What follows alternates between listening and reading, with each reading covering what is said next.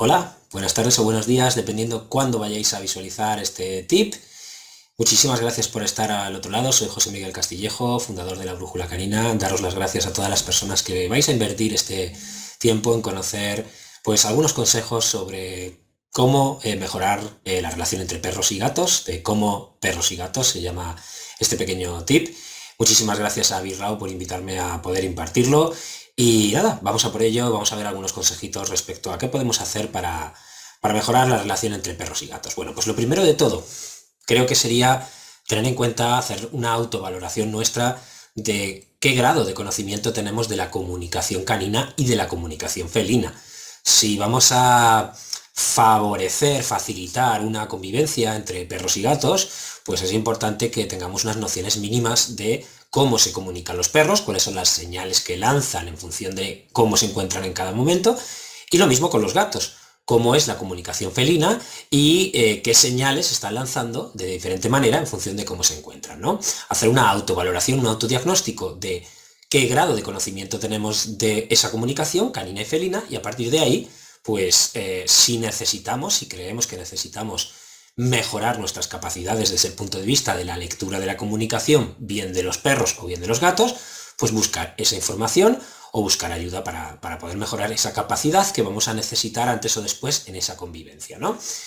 Otra idea importante creo que es eh, que valoremos cuál es el estado emocional del perro y cuál es el estado emocional del gato, ¿no? Cuál es el estado emocional general del perro que queremos que conviva con un gato y cuál es el estado emocional general de un gato que queremos que conviva con un perro, ¿no?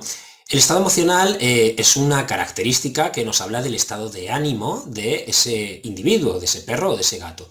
Cómo se encuentra a nivel anímico, cómo se encuentra eh, a nivel de, eh, bueno, pues de emociones, ¿no? Si es un perro que emocionalmente se encuentra bien en su vida, que es feliz, que es tranquilo, o bien si es un perro que tiene pues un grado de afección emocional muy alto, o un gato que tiene un grado de afección emocional muy alto.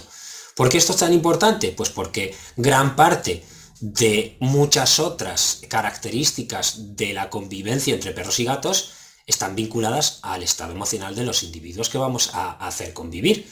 Si un individuo, un perro o un gato no se encuentran bien emocionalmente, es muy fácil que suceda mm, un conflicto un conflicto por, por ejemplo, un trozo de comida, un conflicto por el espacio, un conflicto, ¿por qué? Pues porque cuando esto aplica igual a las personas, ¿no? Cuando las personas, los perros o los gatos, no nos encontramos bien emocionalmente, es muy fácil que empecemos a desarrollar comportamientos inadecuados, por ejemplo, adicciones, obsesiones, protección de cosas inadecuadas. Esto que aplica por igual a perros, gatos y personas, pues es algo vital en la convivencia si necesitamos mejorar el estado emocional de un perro o de un gato o de ambos para mejorar la convivencia, pues tendremos que saber, igual que antes con la comunicación, qué herramientas nos permiten mejorar el estado emocional de ese perro o de ese gato.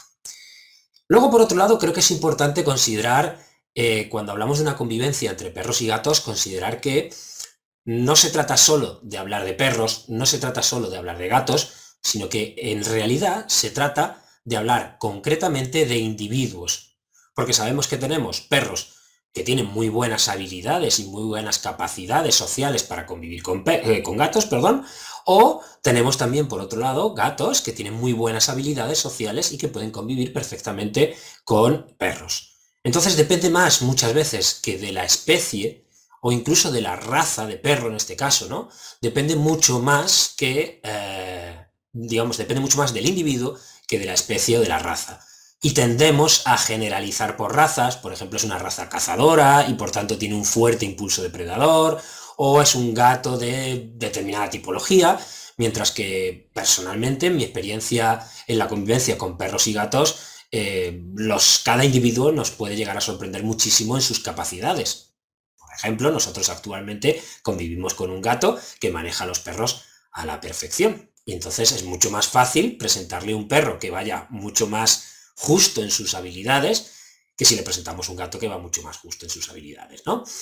luego creo que hay algo esencial en la convivencia entre perros y gatos, y es la presentación, el primer momento en el que esos perros y esos gatos, ese perro y ese gato, se van a conocer. sabemos que hay muchísimos estudios, tanto entre animales, ¿no? Perros, gatos, eh, personas.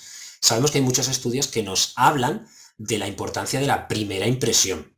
La primera vez que un perro y un gato se van a encontrar tiene una relevancia grande. Y por eso nosotros desde la brújula canina hacemos tanto hincapié, le damos tanto peso a cuidar, a mimar ese momento de la presentación.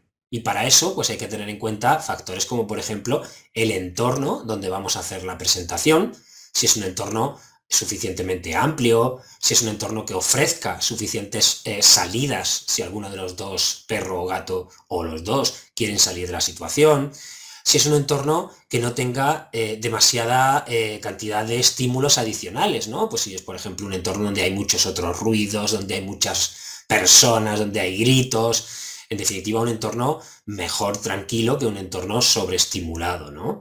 Y todo eso son características que pueden influir mucho, aparte del estado emocional del perro y el gato, y aparte de que nosotros sepamos más o menos comunicación canina y felina, puede influir mucho en el éxito o no de una presentación, con todas las consecuencias que esto tendrá posteriormente. El entorno, por tanto, de la presentación es muy importante. El momento en el que hacemos la presentación, un momento en el que no tengamos prisa, en el que nos podamos permitir hacer las cosas con calma, en el que si algo va justo, ¿no? que no va muy holgado, podamos permitirnos eh, ir un pasito atrás y a partir de ahí volver a hacerlo un poquito más lento, ¿no?